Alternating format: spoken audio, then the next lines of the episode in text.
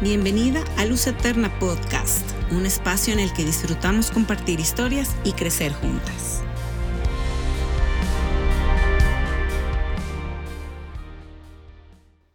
Hola amigas, bienvenido a un episodio nuevo de Luz Eterna Podcast. Y estamos muy emocionadas por lo que ha pasado en estas semanas, los temas que Dios nos ha hablado. Y el día de hoy tenemos un tema filoso, pero para eso quiero presentarles a mis amigas. Ella es Eli Boix, es pastora de una de las sedes en Valle de Chalco junto con su esposo y también mi amiga Daira, que ella sirve súper linda en la sede de, de Chimalhuacán. Y bueno, eh, chicas, el día de hoy tenemos el tema... La envidia. la raíz de la envidia. Wow. ¿Les ha pasado que han experimentado en algún momento de su vida un sentir así de envidia por alguien y, y, que tal vez no lo quisieron reconocer?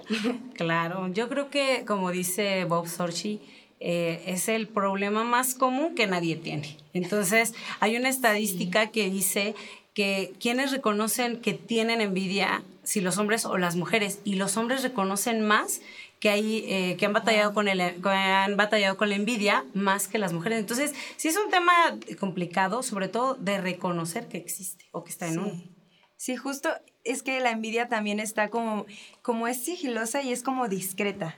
a lo mejor es algo que no se evidencia tan palpable, pero, pero bueno, sí hay evidencias y sí. Como mujeres solemos hacer mucho esto de poner como en una balanza el tipo o el nivel de pecado, aunque sabemos que no hay niveles, pero como que creemos que no es tan grave la envidia, cuando en realidad, no manches, yo estaba leyendo un chorro de versículos y igual de estadísticas científicas donde dice que la envidia es, o sea, literalmente te puede traer hasta problemas físicos. Sí. No, Entonces está bien cañona. Sí, está, sí, está muy, muy gruesa. Oigan, y, y bueno, obviamente tratando el tema de la envidia, sabemos que es, mm, es una raíz que puede estar disfrazada de muchas cosas, pero al final eh, es una raíz que no nos deja crecer, porque siempre siempre es anhelar lo que otra persona tiene, siempre es desear o, al ver que está creciendo otra persona en el mismo ámbito que tú, eh, rechazas lo que hace y no, ni disfrutas lo que tú tienes y tampoco celebras las victorias de las otras personas. Claro, dice la, definición que es un sentimiento de tristeza y de enojo. Entonces, a lo mejor pensamos nada más eh, que pudiera ser de, puro enojo, o es, imagínate, ¿no? Que yo me acerco y les digo, hola, quiero ser sus amigas. soy bien buena onda, me gusta escuchar, platicar, me encanta ir al café, la y etcétera. Pero ¿qué crees? Que soy bien envidiosa. Entonces es como de, ah, caray, ¿no? no sería tan evidente de, de tocarlo, pero cuando, cuando vemos que es un sentimiento de tristeza, tristeza profunda o de enojo, nos damos cuenta que la persona que lo está sintiendo pues no la está pasando bien, o sea, está sufriendo también. Hay una raíz, eh, definitivamente viene desde, desde el dolor, desde una herida y se va disfrazando también a través de la comparación o también al sentirse insatisfechos. Como decían ahorita, eh, no, no puedo disfrutar lo que yo tengo lo que yo estoy viviendo la en la etapa en la que estoy por estar viendo al otro, ¿no? Y ver que, porque a él sí. Claro. ¿no? Y, está bien fuerte.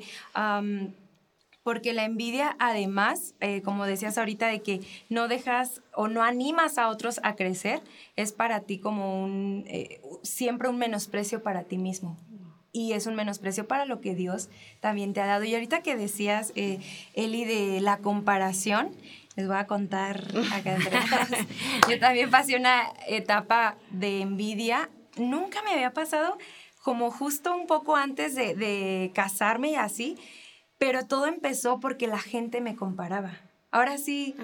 ahora sí que, que era como, ay, pero tal persona, o, o tu hermano, o tu, y empezaron a bombardearme de, de que de que, ah, ok, haces bien tu trabajo, pero fulano lo hace mejor, o haces bien, eh, no sé, esto que con, con, con Polo que cuando estábamos para casar, ay, pero tal boda estuvo mejor. Entonces empezó a través de las palabras que, no podemos justificarnos con eso, pero eh, fue algo que a mí me motivó o que me, me introdujo a ese espíritu y que obviamente Dios trató bien fuerte conmigo antes de casarme, porque Dios me dijo, si tú esto no lo trabajas antes de casarte, problemas vas a tener en el matrimonio, porque obviamente luego es por ahí que a lo mejor se dan las competencias entre parejas. Claro. Sí, definitivamente. Yo creo que cada etapa o cada estación en la que podemos estar, pues hay anécdotas, ¿no? Yo creo que cada uno podemos contar a lo mejor eh, de soltera, de casada, que si el hijo, que no sé qué. O sea, pueden salir un chorro de cosas. Y ahorita yo quiero contarles una anécdota, pero antes les quería comentar que hay una investigación este, que se me hizo bien fuerte porque ah, ahorita decía Daira que, que te afecta en el cuerpo, ¿no? Te, tienes reacciones y, y enferma tu cuerpo. Pero también se me hace fuertísimo que decía la investigación que tiene eh, la persona que envidia cuando ve al envidiado que algo le salió mal, eh, eh, segrega oxitocina y de ahí dopamina. Entonces es un sentimiento de placer, como decir, ándale, ¿no? O sea, no, no, te, estás así, me está molestando lo que tú tienes, pero se me cayó el negocio o pasó esto, tienes ese trabajo y resulta que no se dio o choqué el carro, que como, no sé, alguna situación y tú así como ya ves. Yo le decía, entonces está comprobado y siente una situación de placer. Por eso es un círculo vicioso. Estás sufriendo por un lado, no la estás pasando bien, pero a la vez también al, al sentir esto y al no reconocer que existe, porque la podemos disfrazar de muchas cosas, pues evidencia eso, que también se me hace bien fuerte, sí, me impactó porque dije, ¿cómo puedes disfrutar? No que lo disfrutes abiertamente, pero es como un sentimiento de placer. Uy, qué fuerte. Y bueno, yo solo quiero comentar porque a veces como que tenemos nuestras ideas y decimos, no, pero tú dices que está mal, pero a lo mejor no está mal. Y hay que ver siempre qué dice la Biblia al respecto de las situaciones. Y yo en Proverbios 14:30 leí este versículo y dice, la mente sana vivifica el cuerpo, la envidia corroe hasta los huesos. Y es justo lo que ustedes estaban diciendo. O sea, la envidia te consume y ni te deja ver lo bueno que te está pasando, ni te deja disfrutar lo que estás haciendo bien y solo te hace enfocarte en los demás y te estanca, como decías en un principio. Y también leí otro versículo, bueno, una parte del versículo que dice que allí en la envidia reina el desenfreno y la maldad sin límites. Mm. La envidia no solamente nos corroe hasta los huesos, como decía Proverbios, sino que creo yo que le da cabida a muchísimas más cosas y desata un chorro de cosas súper fuertes. Machín. Y ahora que decías esto, em, bueno, como ustedes saben, en, unos años atrás yo servía en escenografía y me encantaba, me encanta, amo, admiro a este equipo precioso. y una vez tuvimos un evento y llegó eh, un matrimonio pastor y dijeron, wow, qué padre equipo, les quedó súper bonito y todo, estaban ahí. Pero eh, estábamos junto con el equipo y el pastor me volteó a ver y me dijo, pero si tú no delegas a alguien más que lo haga, hasta ahí va a llegar tu tiempo. Y para mí fue como, ¿qué onda, no? Entonces, eh, ah, pues hubiera preferido quedarme con él, ay, gracias, qué bonito. Pero eh, eso me despertó a entender que yo tenía que dejar el yo puedo hacerlo, yo soy capaz de, y entonces empezar a delegar. Y es justo eso lo que hace la envidia, el hacerte creer que si tú lo haces, que si, que si tú llevas, digamos, la batuta de algo, entonces eres bueno por eso y no te permite crecer a más cosas, no te permite destapar. La envidia no delega, la envidia menosprecia, la envidia siempre encuentra algo malo en el éxito de los demás y obviamente la envidia eh, hiere el corazón de uno. Y ahorita me estaba recordando de una anécdota. Eh, me acuerdo, de, que he tenido varias. Ay, sí, como que he tenido varias. Me estoy recordando de una específicamente porque ahí fue donde ahí me pusieron un alto. Entonces fue cuando descubrí que estaba, porque lo puedes maquillar. O sea, no, es bien difícil aceptarlo, pero creo que esa es una de las primeras partes para poder ser libre, aceptar que está ahí. Entonces yo me acuerdo que en una situación, bueno, ya les hemos contado, en algún momento de nuestra eh, vida, en tiempo de mucha escasez en nuestro matrimonio, este, pues yo veía que todo sí, ¿no? A todos les iba bien y, nosotros pues seguíamos batallando y batallando y batallando. Entonces yo siempre me preguntaba, ¿por qué él sí y a mí no? Como que no fue un, según yo, no era un reclamo a Dios, pero sí. Era como de, ¿por qué él sí lo prosperas y yo tengo que estar luchando por la comida. Yo que soy tu hija. Yo que soy tu hija, del, princesa. O sea, estamos ahí batallando y yo siempre veía y, y es eso, de una profunda tristeza. Y fulanito se de viaje y fulanito, lo que sea. Fueron a las quesadillas, yo podía ir a las quesadillas, ¿no? O en la barbacoa, o sea, cosas así que para mí era fuerte decir, ¿por qué? Y entonces me acerco un día con mi esposo y le, y le digo, oye, es que sabes qué, yo creo que algo estamos haciendo mal. Y empecé como que ahí a hacerme la víctima mm. y decirle, es que, ¿por qué él sí? ¿Por qué allá? ¿Por qué fulanito? Y él me dijo, a ver, ya. Me dijo, si tú no tienes contentamiento en tu corazón, y él tiene una frase que dice, no hay viaje que te alcance, dinero que te alcance, comida que te alcance. O sea, dice, aún tengas, si tú no tienes un contentamiento con lo que estás viviendo, todo el tiempo vas a tener este sentimiento de que algo te hace falta. Entonces, de plano, yo de momento así como que pues no me gustó, ¿no? O sea, yo dije, ay, no, no, ay, no es de Dios. Entonces, de momento me confrontó y me dijo, tienes que aprender a disfrutar la estación en la que estamos. Y yo decía, ¿qué estación es esta? ¿No? O sea, ¿de qué rayos? a lo mejor estoy en un invierno y a lo mejor Dairita está en una primavera, ¿no? Y disfruta los rayos del sol y yo con mi invierno, nada más lamentándome. Y, y, me decía mi esposo, pues mira, los niños no se han enfermado, este, podemos disfrutar de, ¿tienes dónde dormir? Y yo, pues en el sillón, ¿no? Así, así como que pues ni cama, ¿no? Entonces él me confronta y me dice, si tú no aprendes a disfrutar, todo el tiempo vas a estar llena de envidia, llena de comparación, llena de por qué a él sí y a mí no. Y entonces eso no vas a permitir que Dios llene tu vasija de su presencia, de lo que Él te quiere dar, porque me decía, son temporadas. Son estaciones, no es para siempre. Entonces, amigas, si nos hemos preguntado por qué a él sí y a mí no, es un indicio total de que hay envidia. O sea, para poderla ubicar y reconocer sí, Sí, es verdad, es verdad, es verdad. Y también otro indicio que yo creo, Daira, ahorita tú comentarás, sí, sí, es que no celebras también los triunfos de, tus, de tus amigos, de la gente cercana, sobre todo de la gente que está sirviendo al Señor. Si Ah, me parece totalmente el corazón de Dios que estemos eh, juntas viéndote crecer y sabiendo que si tú creces, crece el reino de Dios, sabiendo que si tú estás feliz, estamos sanos en el cuerpo de Cristo. Entonces, si no hay ese gozo en nuestro corazón de ver a nuestros amigos, de, a nuestra familia en Cristo bien, pues obviamente hay algo ahí, envidia, envidia. Ay, bueno, ya que estamos aquí sacando otra cosa pues, pues yo sí también me gustaría comentar Ah, así como, no sé, tiene como un año antes de la pandemia, yo entré como en una especie de depresión académica, justo por estar nada más mirando los triunfos de los otros y no enfocarme en todo lo bueno que yo tenía. En la escuela en la que estamos trabajamos como por metas, ¿no?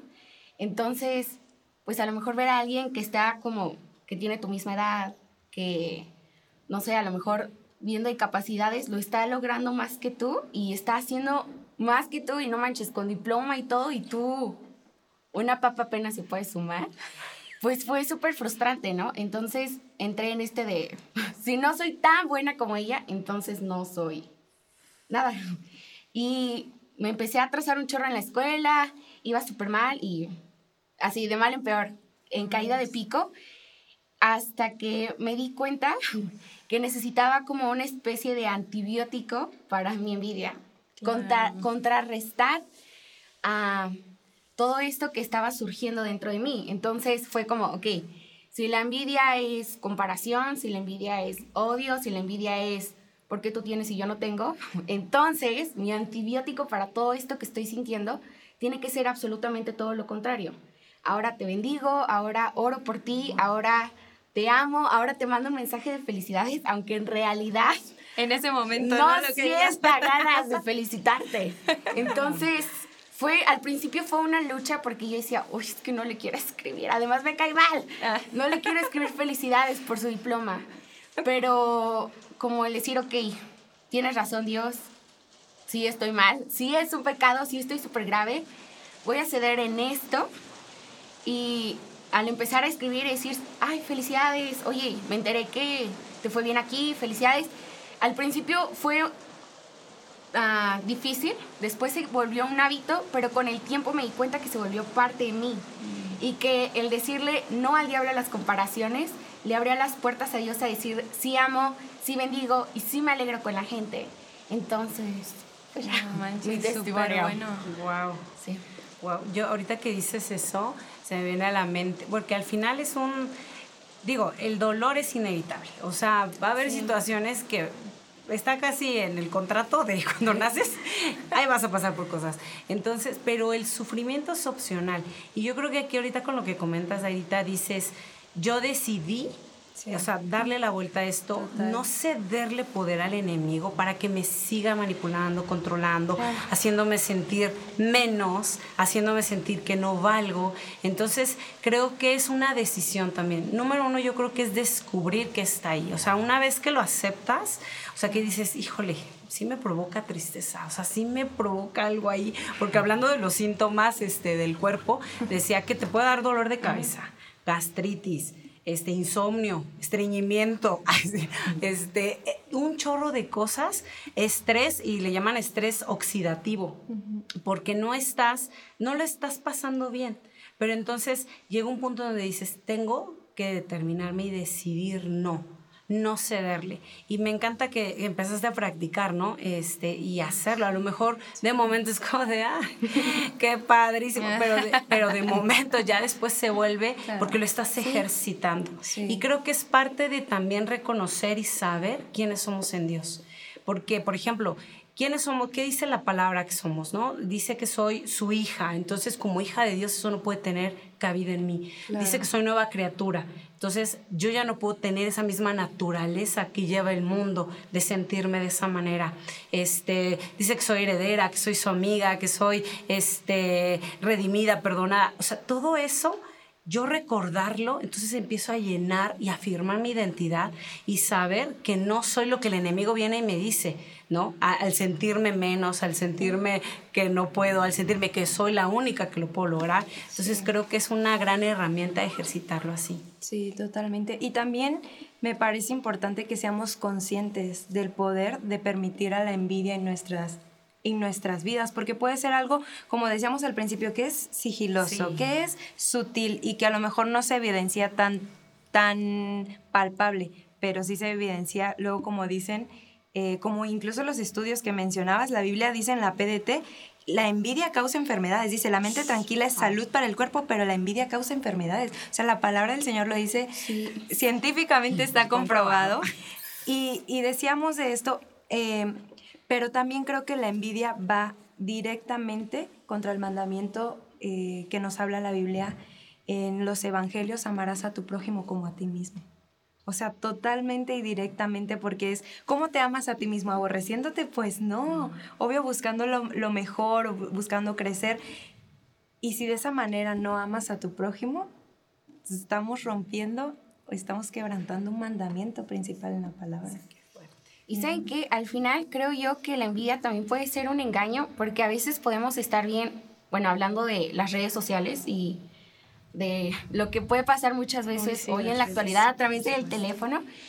Ah, creo que a veces estamos bien clavadas con, no manches, ella viaja, no manches, yo ni he salido de México, no manches.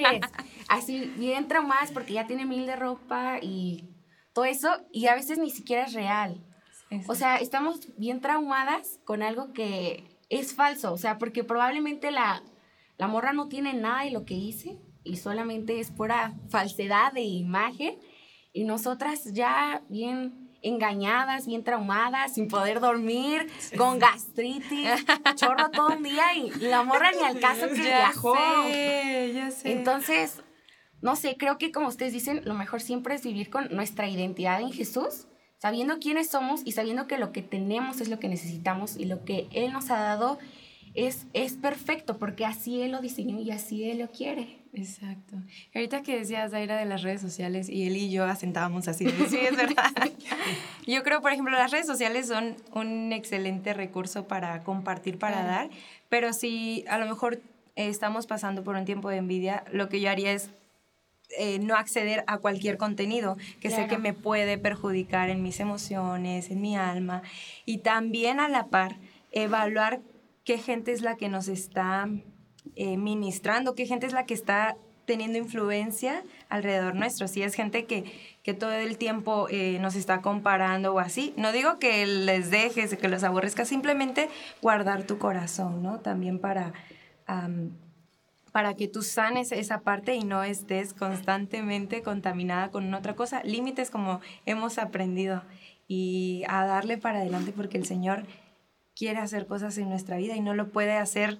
O sea, yo, yo no puedo hacer, si, si en el cuerpo de Cristo soy una mano, no puedo hacer la función de un ojo, no puedo envidiar a un ojo. Tengo que disfrutar la función en la que Dios me ha dado, en mi familia, en mi iglesia, en mi matrimonio, con, en mi escuela, en todo, disfrutarlo.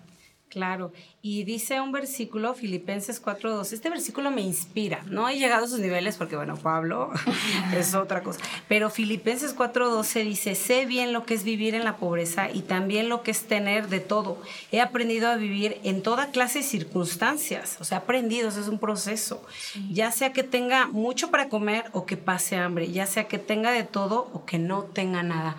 Me inspira mucho porque son estaciones y si en el momento en el que hay para disfrutar, para tener llena la mesa, disfrutarlo y agradecer. Creo que también la gratitud tiene mucho que ver en, este tema y con eso va uno mitigando.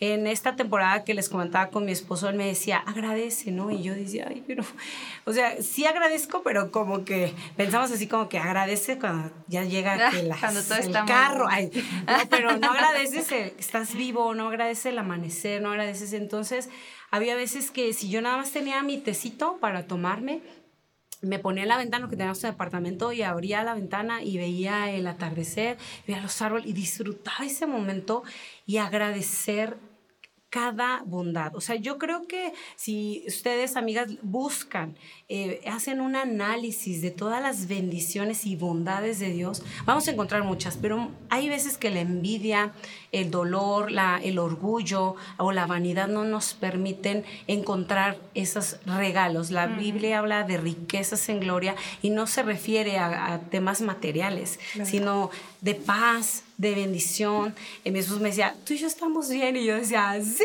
pero así como que, sí, pero y luego, ¿no? Entonces era como, como difícil yo poder, o sea, yo todo lo asociaba a, tener y no tener y no es así. Es que está tu familia, es que puedes tú sacar de, de una situación algo hermoso. Y, y, creo que la gratitud nos, ah, nos lleva precisamente a ir mitigando eso, a agradecer cuando de repente sintamos esa tristeza, ese dolor que de repente viene y a mí el Señor te dice como que, hey, entonces es como reconocer, pedirle al Espíritu Santo que nos ayude a ser agradecidos, es decir, Gracias y empezar a, a, palomear, ¿no? Gracias porque estoy aquí, gracias porque tengo tu palabra, gracias porque la puedo leer, ¿no? La, la puedo disfrutar, tengo amigas, tengo eh, este, mis hijos. agradecer, creo que eso siempre también nos va a llevar a, pues, a ir mitigando este, este sentimiento. Totalmente, un antídoto y, y la palabra nos las enseña. Sí, y el pecado al final no puede habitar en el mismo lugar donde Jesús está. Entonces, pues tenemos que, ah, pues sí decidir, o sea, sé que suena como a lo mejor hasta un poco tajante decir, ay, si es de envidia de la buena, ¿no? Entonces, es como escoger, o sea, ¿qué quiero que haya en mi corazón? ¿En serio estoy dispuesta a que esté Jesús? Entonces, la envidia no tiene por qué entrar en mi corazón, no. No puede estar la envidia y Jesús en el mismo lado porque ah, lo que representa Jesús y lo que representa la envidia son cosas totalmente diferentes. Entonces, pues hay que escoger bien qué queremos mujeres que habiten en nuestro corazón. Sí. Fíjate que una, dos historias que obviamente ah, la Biblia nos marca, ¿no? la, la palabra del Señor nos cambia la vida, pero hay dos historias que para mí fueron determinantes cuando el Señor me confrontó en este tema. Y la primera es la vida de José. Y la segunda, obviamente, de nuestro Señor Jesús. Dice, bueno, José eh, nos enseña la Biblia que sus hermanos, a causa de la envidia, fue que lo vendieron. Y en, uh, y en Mateo 27, 18 están narrando cuando, cuando Pilato está hablando con los líderes judíos y dice, porque Pilato sabía que habían entregado a Jesús por pura envidia. O sea, las consecuencias de vivir con raíces de envidia es llevar a deseos de muerte O sea, eso fue lo que motivó. Imagínate qué tan fuerte el dejar que esa raíz crezca, que anhelas que la otra persona muera, como José, como Jesús, que sabemos que había propósito, ¿no? Pero el corazón tan lastimado, tan entenebrecido, para mí fue como, me detengo ahora, me detengo ahora porque no puedo permitir que esta, esto crezca, que sea parte de mí, que haya una raíz de muerte en mi corazón. Claro, yo creo que va creciendo y lo vamos alimentando. Eso es tan importante saber con qué alimentamos. Hay, eh, leía que hay también una raíz como una ramita de la envidia y está disfrazada de humildad cuando decimos, ay, con razón, mi vecina Chenchita pues, me ha de envidiar, ¿no? O sea, decir, ¿no? Me tienen envidia, me, me, o sea, la palabra habla en Romanos 12, 13, dice, ninguno tenga más alto concepto de sí que el que debe de tener, ¿no? Y, y, volvemos a, a, la identidad. ¿Qué concepto sí debo de tener de mí? Que soy hija de Dios, que soy su heredera, que soy de la familia de Dios. O sea, saber quién soy en Jesús y eso va a evitar, o sea, yo no me sentiría bien pues sabiendo que alguien está sufriendo por, por mi causa, ¿no? Es como hace un tiempo eh, una chica se me acercó y me decía, es que Eli, o sea, yo estaba recién casada y, y, ella me decía, es que yo no la paso bien porque yo veo que tú estás bien en tu matrimonio. Pues teníamos un mes, no sabía. Este, y, y ella decía, yo la estoy pasando muy mal y yo así tenía cierto rencor, cierto odio, porque yo, yo, dije, yo honré a mis papás, yo hice esto, hice lo otro, ¿y por qué me está yendo, yendo así, no? Entonces, yo me sentí mal, o sea, yo dejo de decir, ah, pues así somos, no, no sino yo me sentí mal, o sea, yo, me agüité, yo le dije, no, o sea, te ayudo a orar, y nos volvimos amigas, me hablaba de su matrimonio y, nos, y me volvió una colaboradora con ella para poder orar a través de lo que ella estaba viviendo. Entonces fue algo bueno en ese momento. Sí. Ah, ahí les va otro testimonio. No, yo me acuerdo, hablando de todo lo que te lleva a hacer la envidia, yo me acuerdo, ah, qué vergüenza, pero quisiera algo decir. Hace muchos años, tenía como seis años, tal vez menos, una vez estábamos en mi casa y yo me acuerdo que me sentía muy, sí, pues sí, la palabra, como es, envidiosa y muy celosa de que mi hermana tuviera sus pestañas mucho más grandes que yo. Entonces yo la veía y yo decía, oye, ¿por qué mis pestañas no son así si somos de la misma sangre? Entonces me acuerdo que una vez le dije, a ver, ven, siéntate. Y no, se me ocurrió cortarle las pestañas. No, pues mi mamá se puso súper mal, así me regañó. Pero el caso es que al final pues terminó hablando conmigo y ella me decía que, que pues al final esto que estaba sintiendo yo pues sí era como, pues algo que a todos nos podría pasar, pero que lo más importante era que yo entendiera que amar a la gente, aunque fuera mejor que yo, era lo más importante. Entonces siempre iba a haber alguien mejor que yo, uh, físicamente, en su forma de ser, académicamente, y eso no me daba derecho a sentirme enojada, al contrario. Y más porque era, era mi hermana, ¿no? Me tenía que alegrar de lo bellos que tenía sus ojos, no muchas las pestañas. No inventen, cada cosa, ¿verdad? Que, que, hemos pasado. Pero pues con la gracia de Dios, salirnos de aquí siendo gente agradecida, siendo gente que disfruta y dando, eh, disfrutando y celebrando a los demás, como decía Zaira. Y, y bueno, en este camino vamos a seguir aprendiendo. Gracias por este tiempo juntas amigas, disfruto platicar con ustedes, aprender de ustedes, aprender juntas y, y ¿por qué no nos ayuda Celi con una oración? claro que sí. Vamos a orar y vamos a pedirle al Espíritu Santo que nos ayude en esta, en esta debilidad. Amado Dios, estamos aquí, Señor, reconociendo, Padre, que esto ha tenido cabida en nuestro corazón, que hemos sentido tristeza, envidia, enojo, Señor, por los logros de otros. Padre, te pedimos perdón, Señor. Ayúdanos a reconocerlo en nuestra vida. Ayúdanos a reconocer, Padre, que ha dominado nuestro corazón, que hemos tenido sentimientos de venganza sentimientos de menosprecio hacia nosotras mismas, Señor, cuando tú nos has dado todo, cuando tú nos has puesto en un lugar privilegiado de ser tus hijas, esas hijas amadas. Hoy nos ponemos delante de ti y te pedimos, Espíritu Santo, que nos ayude, Señor, en, esa tentación, inmediatamente poderla identificar para llevarla a tus pies. Oro, Señor, por cada una de las que está pasando diferentes estaciones en su vida, que podamos, Señor, descubrir las bondades que tú tienes para nosotros y podamos descubrir esos regalos hermosos para podernos pasear totalmente todo lo que nos estorba y llenarnos de tu presencia y llenarnos, Señor, de ti, que eres el tesoro más preciado. En el nombre de Jesús. Amén. Amén, amén. Muchas gracias, gracias amigas que están también con nosotros escuchándonos. Nos vemos en la próxima.